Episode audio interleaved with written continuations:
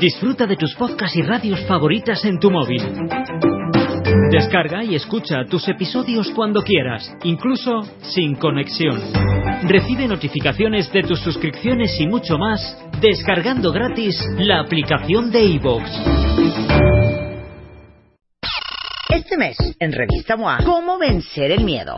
A fracasar, morir, enfermarte, no tener pareja, tener un infernal, divorciarte, comprometerte y hasta renunciar. ¿Por qué alucinas cuando estás enfermo? O si te va a dar un ataque de pánico. ¿Y cómo dejar la carne un día te salva la vida? Además, si tu pareja es narcisista y cómo tener una relación con mucha diferencia de edad. MOA Noviembre. Más de 104 páginas para superar el pánico y encontrar un poco de paz. Una revista de Marta de Baile. Esta puede ser la primera pregunta.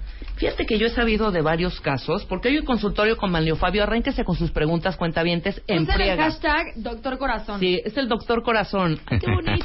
Pero no vamos a hablar de, de, de- de De cuestiones de amor. Vamos con- a hablar del, del, músculo. Exacto, ¿no? ¿no? sentimental. Exactamente. Esta pregunta, con respecto a las vacaciones. ¿Por qué algunas personas, si no es que hay una tendencia, después de la vacación o en la vacación les dan infartos?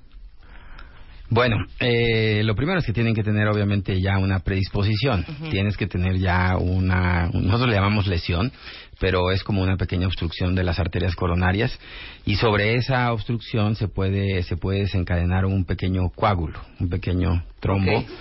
Y, y ese coágulo se puede desencadenar por el estrés. Entonces, justamente lo que yo les estaba comentando es que dependiendo de, de, de cómo vayas, cómo vueles, cómo viajes, si vas en autobús, si vas en carro, si vas en avión, se puede generar el estrés suficiente para que te dé un infarto. Eso, eso es un hecho. Y este, si ustedes se fijan, de los primeros lugares donde pusieron desfibriladores automáticos eh, externos, estos que te dan un choque para revivirte, Sí. generalmente es Los porque portátiles, ¿no? los portátiles eh, de los primeros lugares donde se colocaron fueron los aeropuertos. ¿Por qué? Porque ahí es más frecuente que te dé lo que nosotros llamamos la muerte súbita o el paro cardíaco súbito. Yo siento que en la playa también debería, o sea, bueno, si no hay, debería haber, supongo que hay. Pero me ha tocado, o sea, como dos veces en dos vacaciones vi cómo sacaban a algún señor del mar de que ya Con un stroke. y ajá y y era Stroke. un paro cardíaco algo así y pues ahí quedó Sí, es este, sí es, es en cualquier lugar te puede pasar, en cualquier lugar te puede pasar. Y en los en, en los aeropuertos te digo el estrés te puede ser muy muy importante. También eh, luego se nos olvida tomar agua y es algo súper importante. Claro. Te deshidratas mucho por el estrés. Este y lo que es ya en sí los vuelos, hay que recordar que los vuelos prolongados pueden condicionar una cosa que se llama eh, trombosis venosa. La trombosis de las piernas, que es una trombosis de las venas de las piernas, puede provocar un coágulo que se vaya al pulmón y eso también es una causa de eh, enfermedad importante, se llama tromboembolia pulmonar o incluso de muerte súbita. Entonces, por eso es que es súper importante y ahora las aerolíneas cuando hacen estos vuelos de largo trayecto que le llaman, Claro. te dicen que te muevas, que muevas las piernas, que tomes mucha agua, que te mantengas hidratado, ¿no? Entonces eso es súper importante y por eso es que puede pasar ese Yo pensé problema. que era una cuestión como de estrés, como relajas tu cuerpo en la vacación y como está relajado. No, no tiene nada que ver. ¿verdad? No, no, El corazón no, no. de pronto Generalmente- se relaja tanto y aunque está dañadito, pues en esa relajación dice, a ver qué está pasando y bolas, te da el infarto. No, generalmente es al revés. La, la gente cuando ya está en el lugar donde haya escogido, seleccionado para vacacionar, están muy tranquilos, muy relajados, no están en la actividad habitual, no tienen el estrés del trabajo, no, Ajá. están como que dicen en otro humor, ¿no? Eh, los americanos dicen en otro mood, ¿no? Entonces, eso, eso que ocurre eh, te deja más, más protegido. Es muy raro que te, que te ocurra, pero en tanto en la ida como en el regreso, sí hay un estrés terrible. Muy bien, pues ya arrancamos tu, tu consultorio, mi querido Manlio. A ver, jálense con sus preguntas que el doctor Manlio Fabio nada más viene unos momentos, no los va a estar esperando. A ver, aquí tengo, a ver si sabes qué es esto porque yo no lo sé. Soy una mujer de 56 años, diabética, insulon, inso- insulinodependiente. Insulino dependiente, o sea que re- requiere insulina. Bueno, pero no, tiene- no trae la pregunta. Pero ¿cuál es tu pregunta, María del Tiene, tiene diabetes y tiene y es ¿Qué pasa con que no se tenga insulina, sea dependiente al... Bueno, más bien el hecho de que la, de, de- tal vez la pregunta sea que la diabetes es un factor de riesgo cardiovascular. Ajá. Y sí lo es, la diabetes es un factor de riesgo cardiovascular muy importante. Está asociada con hipertensión arterial, está asociada con mayor aterosclerosis coronaria y por lo tanto con mayor riesgo de, de infartos. Y eh, incluso en algunas arritmias como la fibrilación auricular, el gel diabético te predispone a hacer coágulos, te predispone a hacer una embolia cerebral. Entonces sí, el, ser diabético lo más importante es mantener un muy buen control de la diabetes. Lo ideal es abajo de 140 miligramos por decilitro de azúcar. Hay gente que no se siente mal con 150, 180, pero esas cifras elevadas de azúcar van dañando sus arterias coronarias a largo plazo. Entonces sí es muy importante que se vigilen, que se hagan las muestras de glucosa en sangre y que la mantengan por lo menos, les digo, abajo de 140. A lo mejor un endocrinólogo me dice, oye, no, te estás viendo muy laxo, debe de ser todavía menos de 110. Pero bueno, ya con que tengas menos de 140 creo que ya estamos del otro lado. Claro, pero un diabético es más propenso a padecer un infarto. Sí, sí, sí, sí. Ese, es- ese es uno de los grandes problemas que tenemos en México. La tasa de, de infartos es muy elevada y en parte es debido a que nuestra población es especialmente susceptible a la diabetes. Eso está demostrado. A ver, aquí eh, nuestro querido Chus Russell te hace la siguiente pregunta, doctor.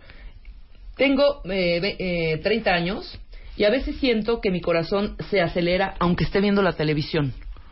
Así es, eso se llama taquicardia sinusal inapropiada. Eso quiere decir que eh, nuestro marcapasos normal, biológico del corazón es el nodo sinusal. Cuando este marcapasos va a más de 100 latidos por minuto, le llamamos taquicardia sinusal. Eh, lo que no es normal es que te dé esta taquicardia cuando estás en reposo, cuando estás tranquilo. Por eso es que se llama no apropiada o inapropiada. Claro. Entonces el término eh, técnico es taquicardia sinusal inapropiada. Significa que hay un pequeño, eh, eh, un, un pequeño, una pequeña alteración funcional del, de este marcapasos biológico, pero es algo completamente benigno que no los debe de asustar. Esa sería mi, mi recomendación, ¿no? Ok, ¿a cuántas pulsaciones llegaría esta, esta taquicardia? Un- la taquicardia sinusal inapropiada puede llegar hasta 120, 130 tranquilamente, ¿no? Claro. Es muy raro que llegue a 150 o más. Ajá. Si alguien se toma el pulso y tiene 150 latidos por minuto o más, ya sería muy poco probable que fuera taquicardia sinusal y ahí sí valdría la pena que se hiciera un chequeo, un electrocardiograma, un monitoreo Holter de 24 horas, algo más, ¿no? No, y aparte me imagino que físicamente con ese nivel de estrés y ese nivel de latidos en el corazón, tu cuerpo siente algo diferente, ¿no? Claro, cuando- falta de respiración, no sé. Sí, ¿Qué? cuando es menos de 150 latidos por minuto, generalmente solo sientes las palpitaciones. Es muy raro que se acompañe de alguna otra molestia. En cambio, cuando es de más de 150, ya puedes sentir mareo, porque ya no le está llegando bien la sangre al cerebro, o ganas de vomitar, alguna otra molestia asociada, ¿no? Y por supuesto, no se diga si el paciente tiene ya enfermedad del corazón, pues puede, puede hasta tener falta de aire o dolor en el pecho. Ujú, claro. Me diagnosticaron por check-up eh, un, Ecocardiograma. un ecocardiograma. A ver, espérame. Eh, tiene aneurisma del septum intrau... Ucha, espérame. un Interauricular. segundo. Perdón, cuenta bien. Perdón. Lunes y yo sin ver. Y luego Lili, házmelo así al ladito para que yo pueda leer. Interauricular tipo... Ahí va. 3RL. Tiene 55 años, presión baja, no fuma, no diabetes. ¿Es grave lo que tiene? No, no, no. Este, prácticamente es un hallazgo si nunca ha tenido ningún otro problema. El, el septum o tabique interauricular, como su nombre lo dice, es el que divide ambas aurículas. Nosotros tenemos dos aurículas y dos ventrículos. Las aurículas están arriba y lo que separa a la, a la aurícula derecha de la aurícula izquierda es un pequeño tabique o septum que le llamamos así, septum interauricular o septum interatrial. Es sinónimo. Y este, este tabique puede en algunas personas estar un poquito abombado. Ese abombamiento nosotros le llamamos es, aneurisma del septum interatrial y generalmente no es más que un hallazgo. El problema es cuando tiene comunicación entre el lado derecho y el lado izquierdo. Ahí sí ya no nada más es el aneurisma, sino también se acompaña de otra cosa que se llama foramen oval permeable. Entonces ahí sí ya es un poquito diferente porque tiene otros riesgos y otras situaciones clínicas.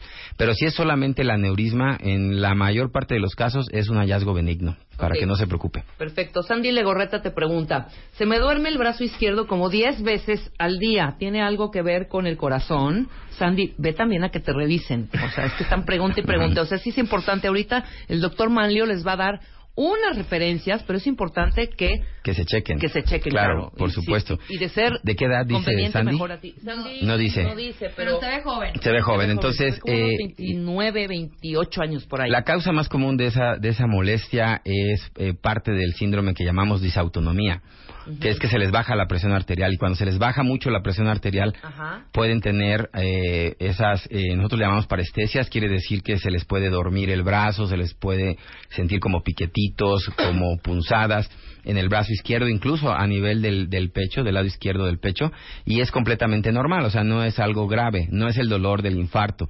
Ok.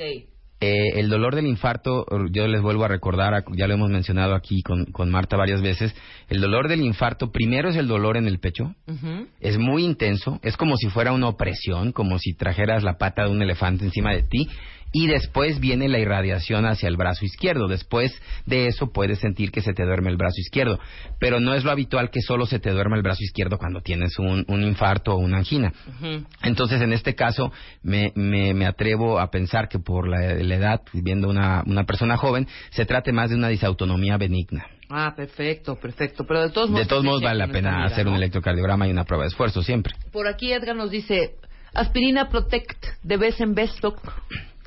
Bueno, a- ahí sí no es tanto como de vez en vez, sino es o la tomas o no la tomas. Lo que de- lo que lo que es este lo que puede cambiar es la dosis. ¿A qué me refiero? La aspirina, que es el ácido acetilsalicílico a dosis bajas, que es la que tiene la aspirina Protect 100 miligramos, es sumamente útil después de un infarto. Todas las personas que han sufrido un infarto del miocardio necesitan tomar aspirina y, y es impresionante el beneficio que tiene la aspirina, nunca la deben de suspender.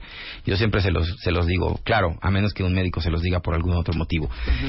Ahora, cuando nunca se ha tenido un infarto, entonces la ingesta de, esta, de este ácido acetilsalicílico depende de la edad y del sexo.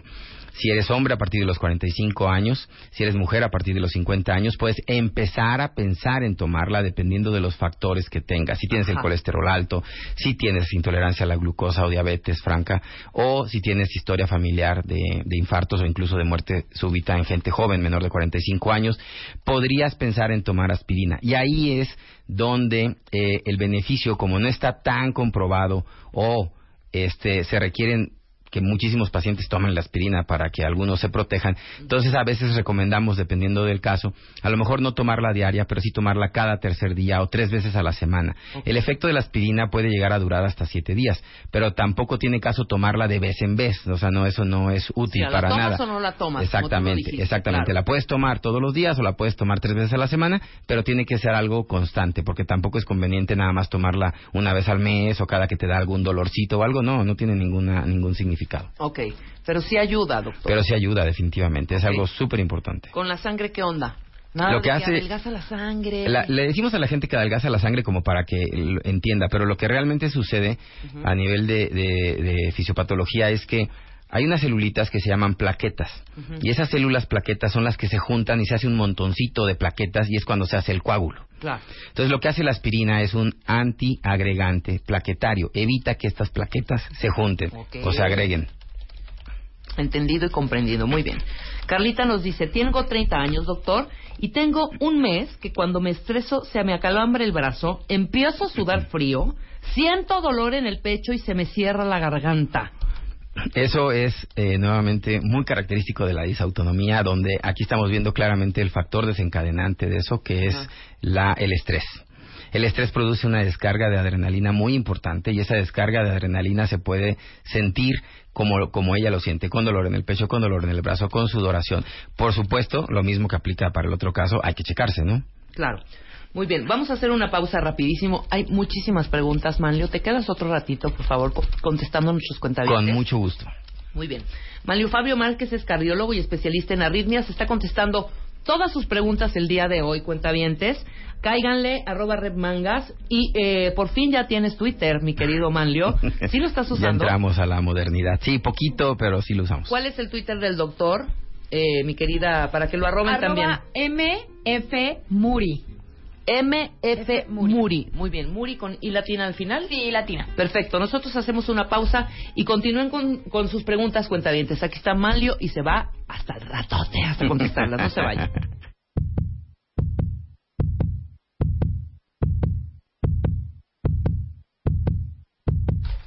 Uy. ¿Qué tal la taquicardia? A ver, rápido, ojo de buen cubero. ¿Cuántas pulsaciones por minuto? Súbele, chapo, súbele. 90 por minuto. ¿Te cae? Ay, sí. A ver, cuéntale, Chapo, y ahorita me dices. Cuéntale, a ver si sí le atinó el doctor. Estamos de regreso en W Radio. Estamos platicando con Manlio Fabio Márquez. Es nuestro doctor cardiólogo y especialista en arritmias, miembro de la Sociedad Interamericana de Cardiología y coordinador de la Alianza contra la Muerte Súbita Cardíaca. Tenemos, Doc, no te imaginas la cantidad de, ¿Y preguntas? de preguntas. Te están arrobando en algunas. Evidentemente no vamos a poder responder todas cuentavientes, pero bueno, el doctor se va a dedicar en el transcurso del día y de la semana en responder Con mucho todas, gusto. todas sus dudas. Ok, la siguiente, Lili, a ver, la siguiente pregunta. Tengo 29 años, soy asmática. A veces cuando tomo mi salbutamol siento que el corazón se me super acelera. ¿Me puede dar un infarto? ¿Qué es el submitomomol? El salbutamol es un medicamento para abrir los bronquios, que es lo que usa la gente que tiene asma y normalmente acelera el corazón, es normal. Sería extraordinariamente raro que le diera un infarto por eso, así que no se preocupe. No hay ninguna bronca, No puedes hay seguir ningún con problema. su medicamento, Así es, tú, tú tranquila exactamente. y relajada, querida. Ok, Lola, mi mamá tiene 65 años, no es hipertensa, vive en Morelos y cada vez que viene a la Ciudad de México le sube la presión. ¿Por qué puede ser esto? ¿Hay que revisarse? Es normal porque ella obviamente tiene una predisposición a la hipertensión. Y cuando viene a la Ciudad de México estamos a 2.240 metros sobre el nivel del mar se le sube la presión. Entonces pues simplemente tiene que tener cuidado cuando venga a la Ciudad de México o a cualquier otra ciudad por arriba del nivel del mar llevar su aparatito para medir la presión arterial y si es necesario puede llegar a, a necesitar alguna medicina. Pero solo no- cuando venga a la, a la- a la- a la Ciudad de México. Así es. Ahora, esta no es una condición normal. Eh, No, tiene una predisposición ella a la hipertensión, que obviamente no se le está manifestando por vivir en Morelos. Si viviera en la Ciudad de México, tendría que tomar pastillas diario. Ok, ok. pero- no, ¿y cuánta gente no se va a vivir a otro lado? Yo tengo un par de mamás, eh, de, de- un par de amigos que ya se fueron, una a Cancún y la otra se fue a, también a Cuernavaca. Así es, hay alta. dos motivos básicos. Uno es la presión alta, que, que te obliga a, a- a irte a vivir a nivel del mar, y el otro es la oxigenación. También a esta altura disminuye un poco la oxigenación.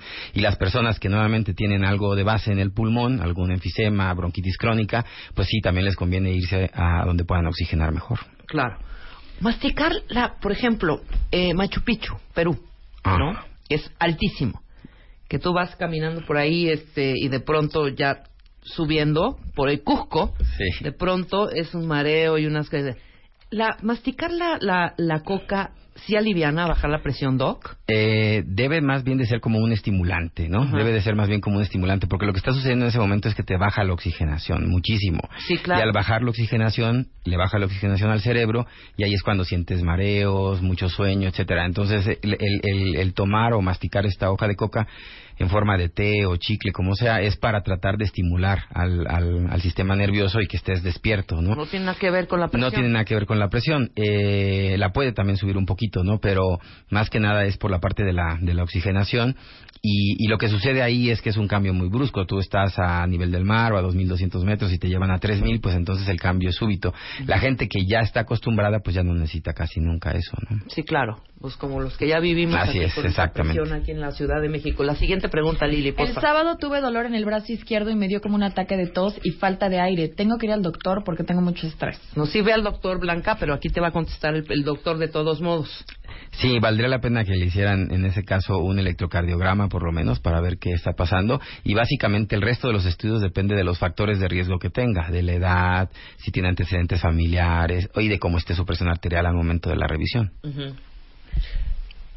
Erika dice, mi mamá tiene 56 años y seguido le dan taquicardias. Llega a 226 pulsaciones casi siempre. ¿Se daña el corazón cada vez que le da? No, es una pregunta muy interesante. Definitivamente esas taquicardias no son normales, no es la taquicardia sinusal que hablábamos hace rato. Esta debe de ser de algún otro tipo. Y si ella tiene enfermedad eh, cardíaca ya conocida, probablemente sea una taquicardia que se llama ventricular. Pero bueno, el punto es que el corazón está preparado para esas taquicardias sin ningún problema. Tú puedes llegar a 220 y no se te daña el corazón como tal. Obviamente lo que sí disminuye es el riego, de- el, el flujo de sangre hacia el cerebro y entonces sí te puedes hasta desmayar, ¿no? Claro. Exactamente. Ahora, este, pero ¿a qué se debe que te den? Bueno, ya dijiste que puede ser algún problema en Proba- de los ventrículos del Exactamente, probablemente tenga algún tipo de insuficiencia cardíaca o falla cardíaca que le llaman y entonces eso predispone a ese tipo de arritmias. Corazón. Pero- Eh, Ella tiene que checarse definitivamente, Sí, eso no es normal, claro. 220 por minuto, tienes que hacerse un ecocardiograma, debe estar en control con un cardiólogo seguramente. Totalmente. ¿Hasta cuánto está preparado nuestro corazón para latir? Haz de cuenta, aquí estamos hablando ya de 226 pulsaciones por minuto. Bueno, no hay, no hay como tal una, una cifra, No hay ¿no? una media, no pero hay ¿hay alguien que haya una- llegado a como 500 una cifra. pulsaciones, por ejemplo? No, ¿El no, no, no. sigue intacto? No, habitualmente después de cierta frecuencia cardíaca, generalmente arriba de 240, 250 latidos por minuto, eh, el corazón ya no está en ritmo regular, empieza a entrar en una arritmia distinta que se llama fibrilación ventricular. Ajá. Y entonces ahí ya, eso ya sí es eh, un poquito, no es que daña el corazón, pero sí es incompatible con el flujo de sangre hacia el cerebro y la gente se desmaya. desmayas, claro. Así por es, supuesto. así es. Y me imagino que en el momento del desmayo, ¿tu ritmo cardíaco vuelve a normalizarse o no? No siempre, en algunas personas sí, y es lo que eso es lo que llamamos un paro cardíaco súbito y ya se recuperan, pero otras personas pueden no normalizarse, incluso caer después ya en una sistolia, que no hay latido cardíaco. Bueno, cancelado, cancelado. Vea que te revisan a tu mamá, mi querida Erika. Erika. Siguiente pregunta. Gina mandó una muy buena. ¿Hay algo que yo pueda hacer si la persona que está conmigo está sufriendo un infarto? Mm. Bueno, lo más importante, lo más importante es llamar al 911. Eso es lo más importante. Para que llegue rápidamente el, el- el servicio de emergencia y la puedan trasladar a un hospital. Porque lo que, lo que te salva de un infarto es que te abran la arteria. Claro. Entonces, eh, primero que te lleven a un hospital rápido y segundo que te lleven a un hospital donde te puedan destapar la arteria. Eso también es súper importante. O sea, no todos. No todos los hospitales, o sea, no la vas a llevar al hospital de traumatología. Tienes que llevarla a algún hospital, exactamente, cardiología o algún otro hospital general. Hay muchos hospitales generales en México, ¿no? El Hospital General de México, el Hospital G. González. Muchos hospitales donde tienen e- esta, esta posibilidad de atender rápido a los pacientes, ¿no? Y este, y están dependiendo de la zona. Pero sí es súper importante llamar al 911. Eso sería lo más importante, más que golpes en el pecho y que diga, y que a ver tose y dar la aspirina, no. Lo más importante es hablar al 911. Incluso, este, les recuerdo que tenemos ya varias, este, aplicaciones que se utilizan para eso. Una se llama Código Infarto, otra, este, se llama Alerta Corazón. Son varias aplicaciones que existen Ahorita para que. Exactamente, la gente inmediatamente puede ahí tener información de qué hacer en caso de un infarto, cuáles son los síntomas de un infarto, cuándo llamar y, y a, y a dónde trasladarse. Así que esas las, las recomendamos ampliamente. Unas de ellas fueron diseñadas por el Instituto Nacional de Cardiología Ignacio Chávez en colaboración con la Fundación Carlos Slim, así que creo que son cosas muy buenas que tenemos al alcance. No todos las conocemos, hace falta difundirlas. Les repito, Alerta Corazón es una de ellas y otra se llama eh, Código Infarto. ¿Es bueno tener un desfibri- desfibrilador en nuestra casa? Es solamente que tuvieras ya una enfermedad cardíaca conocida, ¿no? Pero fuera de ahí, lo ideal es que haya un desfibrilador, pero por zonas, es decir, por decir algo en tu colonia o en tu condominio, debería de haber un desfibrilador, sí, eso sí sería lo más recomendable.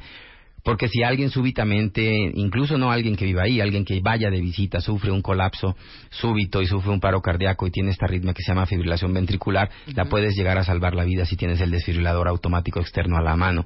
Entonces lo que estamos ahora eh, promoviendo ante el Senado de la República es que debe de haber un desfibrilador en lugares donde haya concentración de gente, con más de 500 personas que haya, tiene que haber un desfibrilador en ese lugar. Súper importante. Ahora, el uso de este aparato, supongamos que está sucediendo cancelado, cancelado, en esta oficina de pronto alguien se infarta, ¿no? Durante el infarto, ¿te puede alivianar o tienes que esperar a que pase el infarto? ¿Cómo? No, no, no. eh, En, en el momento que la persona cae colapsada, Colapsada, al piso, inmediatamente se le no ponen unos parches. dicen, "Oh". Ah, bueno, no, ese hay que llevarlo al hospital inmediatamente. Eso es lo que hay que hacer, ¿no? Llamar a la ambulancia. Eh, lo ideal es la ambulancia para que puedan llegar a los hospitales, sobre todo en una ciudad tan complicada como la Ciudad de México, porque si tú, tú lo tratas de subir a tu coche y llegar, pues eh, créeme que a veces va a ser imposible, Olvídate. dependiendo del tráfico.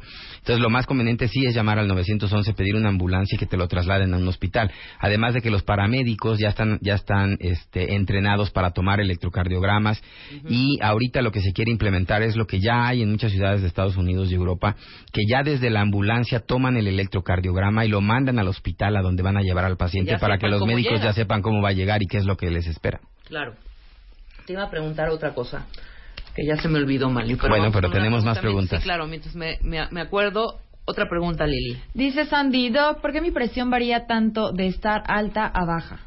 O sea, como igual y me imagino que sube y baja Sí, variablemente. En el... Es importante que, que sepan que la presión nunca es la misma, varía a lo largo de todo el día y a lo largo de los diferentes días.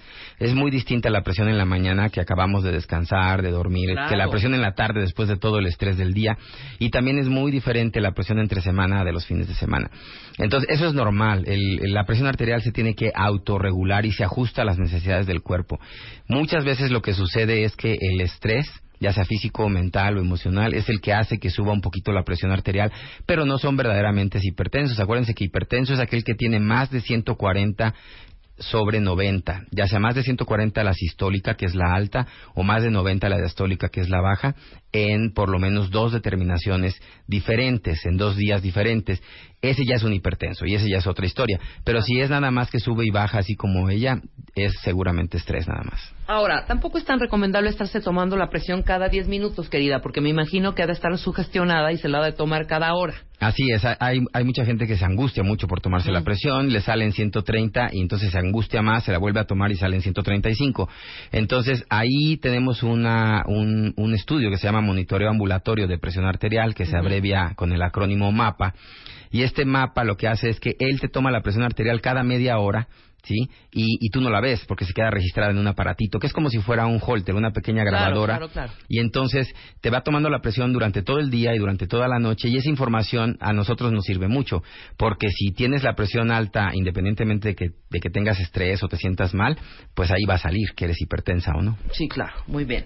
Eh, a mi esposo le dio un infarto al, mio- al miocardio el día 11 de octubre, doctor.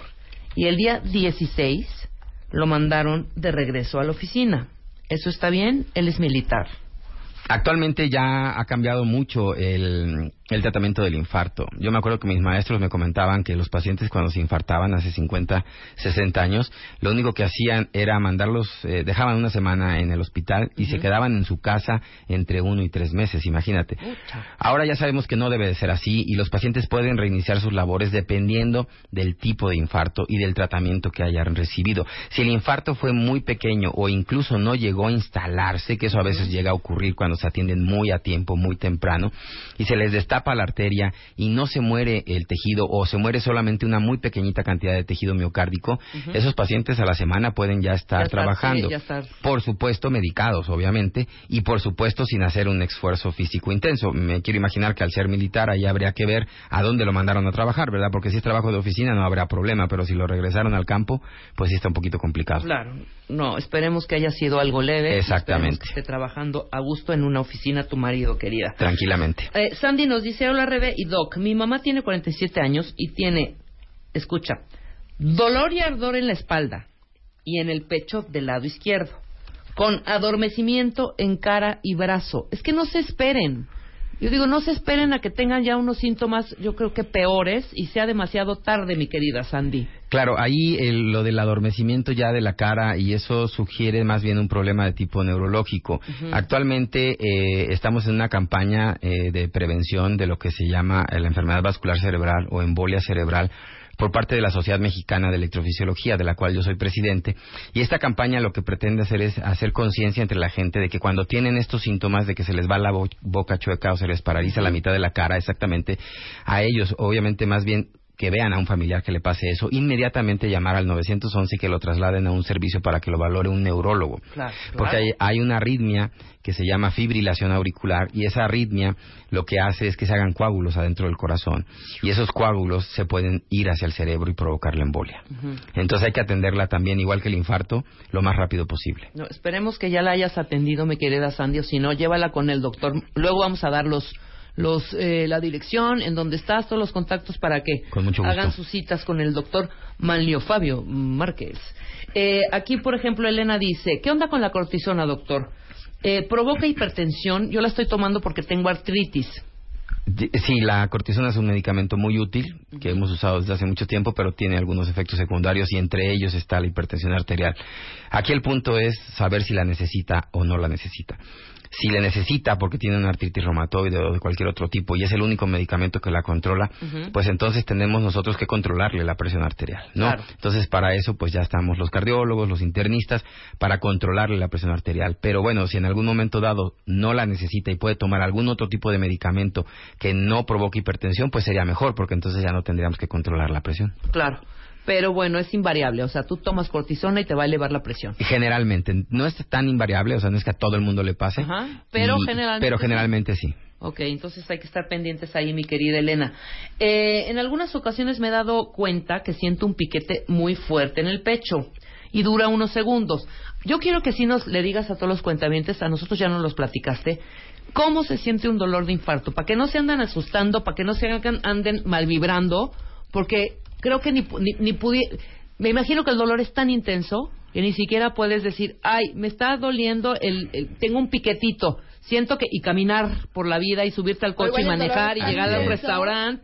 No hay manera con el dolor de, que de ni siquiera dudas que sé que fuera un dolor de infarto. Así es, exactamente. El, el dolor es, es tan intenso que inmediatamente tu, tu mente percibe que algo grave está pasando. Que no es un piquetito, que no es una punzadita, aunque el piquete incluso pueda ser fuerte. Pero el, el dolor del infarto le llamamos nosotros que es de tipo opresivo, quiere decir que se siente como si te estuvieran apretando el pecho, generalmente del lado izquierdo. Y ese dolor es muy fuerte. Cuando nosotros le preguntamos a la gente, por ejemplo, eh, califíquelo del 1 al 10, generalmente nos dicen 9 o 10, un dolor muy fuerte. No, compárelo con el dolor más fuerte que haya tenido en su vida y también te dicen es de los dolores más fuertes que he tenido en mi vida o el más fuerte que he tenido.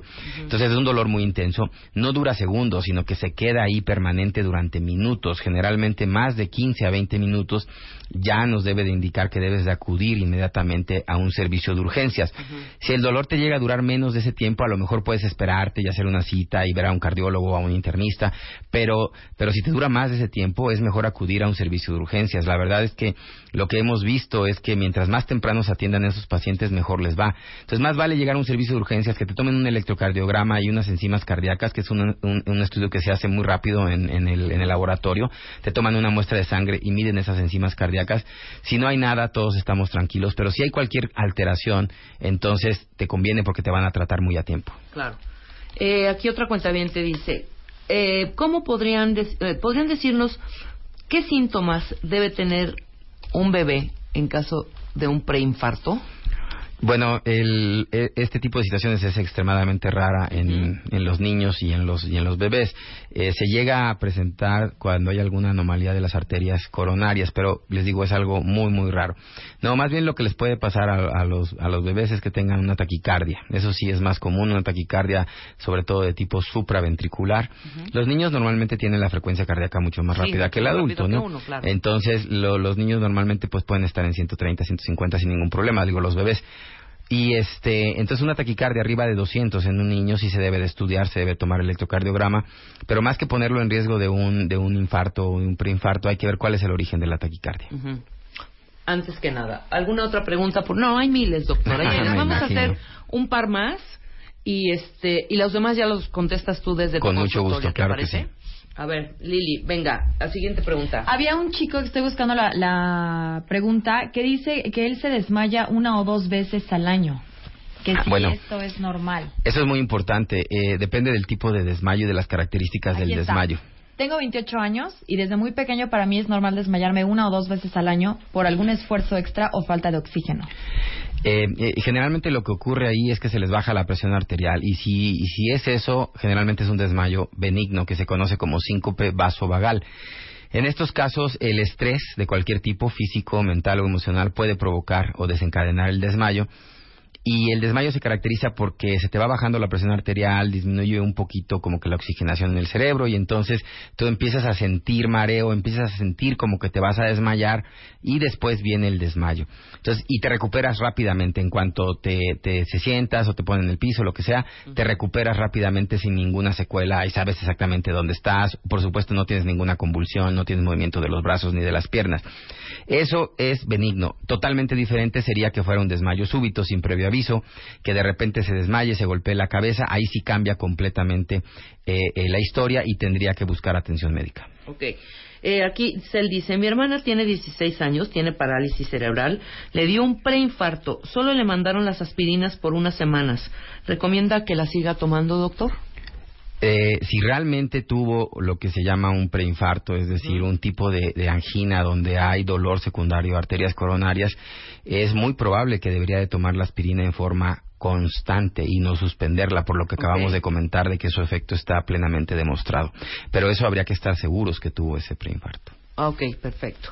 Bueno, te digo, hay muchas. A ver, la última, la última, la última. Eh, dice Debe Contreras, tengo MTHFR, mutación genética. ¿Es lo mismo de trombofilia? Sí, es un tipo de trombofilia asociada. THFR. Es una enzima.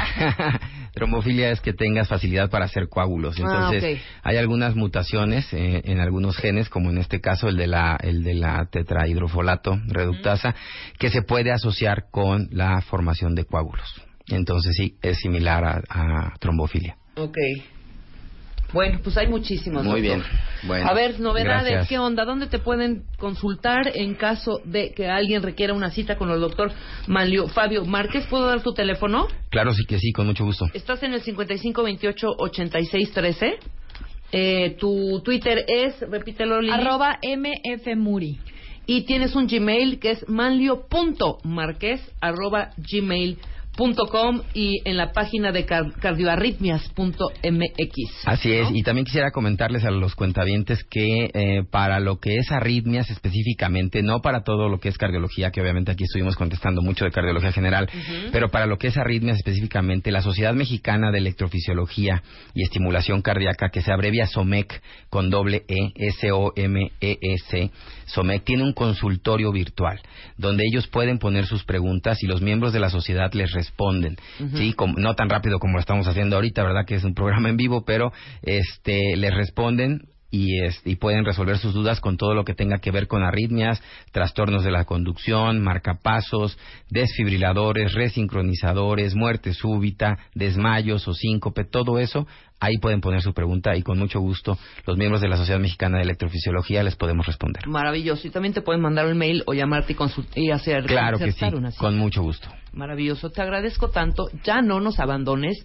Deja de estar de congreso en congreso. No, no es cierto. Ya vamos a Eso- estar aquí No, eso está bueno porque no te se van actualizando y eso es lo que queremos que nuestros doctores traigan la pero la, La vanguardia. información aquí en la mano, hombre. Así ¿no? es. De Gracias. todo lo nuevo. Muchísimas Gracias. gracias.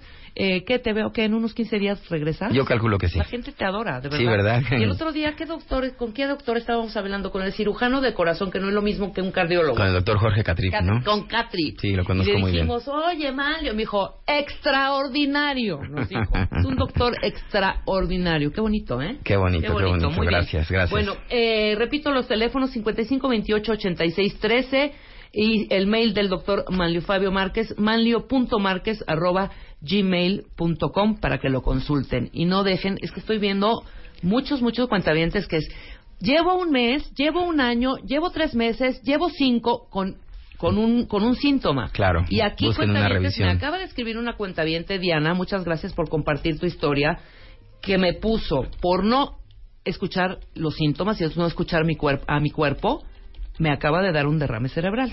Entonces, no, por pues sí. favor, no esperen a que sea fatal. Más vale prevenir, como dicen. Exactamente. el Nosotros IMSS. hacemos una pausa, ya está Mercedes de Acosta aquí en la cabina. El zapato ideal es temporal. Después del corte, no se vayan. Marta de Baile, ahora en Spotify. Salud, amor, neurociencia, inspiración, los especialistas, los playlists, los matamestas y los mejores temas. Marta de Baile llega a Spotify. Dale play.